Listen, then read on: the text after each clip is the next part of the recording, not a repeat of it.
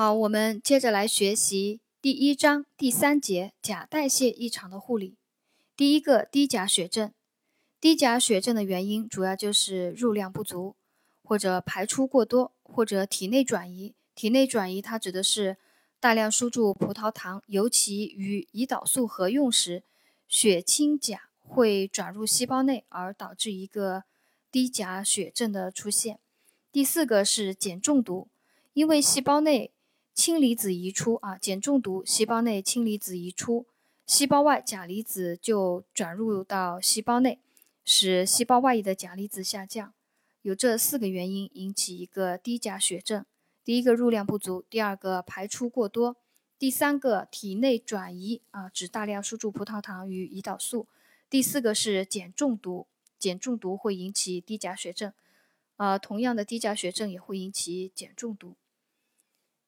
低钾血症的临床表现，在骨骼肌方面的症状有疲乏、软弱无力，重者有全身性肌无力、瘫软。呃，关键经常要考的一个是腱反射减弱或者消失，这是低钾啊低钾病人的一个表现，腱反射减弱或者消失。严重的低钾血症可以出现呼吸肌麻痹而呼吸困难，甚至窒息。呃，在这里我要补充一下。就是低钾血症有腱反射减弱或者消失，这和后面我们讲的那个镁离子、镁离子的呃代谢异常、高镁血症的症状是一样的啊。低钾它会引起腱反射减弱或者消失，高镁血症它会引起腱反射减弱或者消失啊。我把这两个放在一起讲呢，给大家加强印象啊。低钾和高镁。都会引起腱反射减弱或者消失。消化道方面，低钾血症的症状就是有恶心、呕吐、腹胀、肠鸣音减弱或者消失。循环系统症状有心律不齐、心悸、血压下降，严重者出现心室纤畅或心脏骤停。但是有一个要点我要提醒大家，就是低钾血症的病人他有心动过速的啊，低钾。低钾除了这个心动过速啊，我是这么记的：低钾的病人除了有一个心动过速，其他各个系统的症状，它都相当于是一个负性的表现啊，负正负的负负性的表现。比如说我们刚刚说的骨骼肌，它表现为软弱、疲乏、无力，呃，全身肌无力，甚至呼吸肌麻痹而呼吸困难。消化道症状有肠鸣音减弱或者消失。循环系统症状除了一个心动过速，其压其他的有心律不齐、心悸，血压也是下降的。中枢神经系统症状，病人表情淡漠，反应迟钝，啊，昏睡、昏迷，有个反应迟钝。泌尿系统的症状可有一个湿假性肾病，啊，所以低钾它的症状啊要记的话，我就这么记：除了一个心动过速，其他都是一些负性的表现啊。实验室检查血清钾是低于三点五毫摩每升，心电图检查这是一个重要的考点啊，也经常要考到的低钾的心电图，主要改变是 T 波宽而低或平，QT 间期延长，出现右游波，重者 T 波导致 ST 段下移，啊，我也把它就看成是一个负性的表现啊，就是 T 波是低。宽而低的或者平的，QT 间期延长出现游波，T 波是倒置的，ST 段是下移的啊，我把我都把它当做是一个负性的改变来看，呃来记的。低钾的护理措施主要就是补充钾盐，补充钾盐，嗯以口服为安全啊，就尽量选择口服。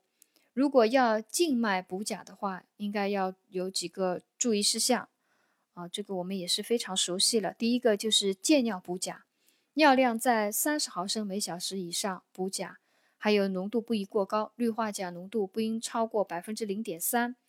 同时，静脉呃禁止静脉直接推注氯化钾啊，禁止静脉直接推注氯化钾，以免氯氯化呃以以免血钾突然升高而致。而导致心搏骤停。第三个，静脉滴注氯化钾速度不能过快，呃，滴速不能超过六十滴每分。总量不可过大，每日补充氯化钾三到六克。严重缺钾者，不宜超过八克每天。这是补钾的注意事项。健尿补钾浓度不宜过高，不超过百分之零点三，速度不可过快，不能超过六十滴每分。总量不可过大，每日氯化钾的量在三到六克。严重缺钾的，不不能超过八克每天。呃，这是低钾血症的一些知识点。啊，我们接着讲高钾血症。高钾血症的原因就是第一个入量过多，第二个排出减少，呃，第三个体内转移。它这里的体内转移呢，指的是严重的组织损伤。输入大量的库存血或者溶血等，还有大量组织破坏，钾至细胞内排出，释放于细胞外液，引起一个呃高钾血症啊。因为钾离子是细胞内的主要阳离子，大量组织破坏，呃，细胞破坏了，钾从细胞内跑到了细胞外，呃，引起一个血钾增高。还有一个酸中毒啊，刚刚讲碱中毒是低钾。呃，在这里酸中毒就是高钾了，酸中毒会引起高钾，高钾也同样可以引起酸中毒。当发生酸中毒时，细胞外液中的呃过多的氢离子啊，酸中毒时细胞外液很多氢离子，它转移到了细胞内，那么细胞内的钾离子为了维持阳离子的平衡，细胞内的钾离子就要转出到细胞外，所以就引起了一个高钾血症。高钾血症的临床表现。呃，它有肌肉无力、麻木、软瘫啊，从躯干到四肢软瘫，还可以导致一个呼吸困难啊，这是高钾血症在肌无力方面的一个表现。神志的改变呢，主要就是淡漠或者恍惚，甚至昏迷。高钾还能够抑制心肌啊，心肌收缩力降低，心动过缓，心律失常。高钾的病人他是心动过缓的，而低钾低钾的病人是心动过速的啊。我刚刚讲过，低钾除了心动过速，其他都是一些负性的表现。高钾呢是心动过缓啊，它的其他症状也是负性为主，也是肌肉乏力啊、麻木啊、软瘫啊、表情淡漠啊、恍惚甚至昏迷、心肌收缩力下降啊，也是一些。呃，我把它看作是负性的表现。呃，高钾的话，它有一个心动过缓和心律失常，严重的也会有心跳停泊。血清实验室检查，血清钾大于五点五毫摩每升啊，因为正常的血清钾是三点五到五点五，高钾的话它大于五点五毫摩每升啊。重点一个考点就是心电图检查，高钾的心电图。我们记好 T 波高而尖啊，高甲它有一个高字，那么 T 波高而尖也有个高字，T 波高尖，PR 间期延长，P 波下降或者消失，呃，QRS 波加宽，ST 段升高，呃，在这里我们就记一个 T 波高尖和 ST 段升高，它和那个低甲是一个相反的，低甲的话，T 波是宽而低或者平的。ST 段是下降的，严重者会有 T 波倒置的。而高钾的话呢，是 T 波高尖的，ST 段是升高的。嗯，高钾还有 PR 间期延长，P 波下降或者消失，QS 波加宽。而那个低钾的话，它讲的主要就是 QT 间期延长啊。低钾是 QT 间期延长，它会出现一个游波。啊，就是低钾的心电图和高钾心电图它的一个区别。低钾的心电图是 QT 间期延长，出现游波；而高钾呢，它讲主要它就讲了一个 P 波，P 波，P 波下降或者消失，PR 间期延长，KRS 波加宽。啊，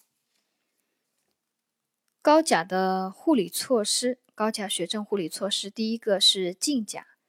第二个是抗钾，抗钾的话用百分之十的葡萄糖酸钙，或者是百分之五的氯化钙，加入等量的，呃，加等量的百分之五的葡萄糖溶液，缓慢滴注，对抗，呃，那个钾离子对心肌的抑制作用。啊，用钙离子来对抗钾离子对心肌的抑制作用。还有第三个是，第三个就是转钾的方法啊。转钾是通过碱化细胞外液啊，因为我们前面讲碱中毒以后会低钾，那么高钾了以后就碱化细胞外液，让它血钾下降。可以用乳酸钠或者碳酸氢钠溶液缓慢滴注，使钾转入到细胞内。还可应用葡萄糖加胰岛素滴注，促进糖原合成，将钾带入细胞内。啊，因为前面低钾也讲到了，大量输注葡萄糖加胰岛素合用会使血钾降低，那么高钾就可以运用这个静脉滴注葡萄糖加胰岛素来促使钾进入细胞内，使血钾降低。第四个还可以有排钾，排钾的话呢，它有。降钾树脂口服或者灌肠，从消化道排出大量的钾离子。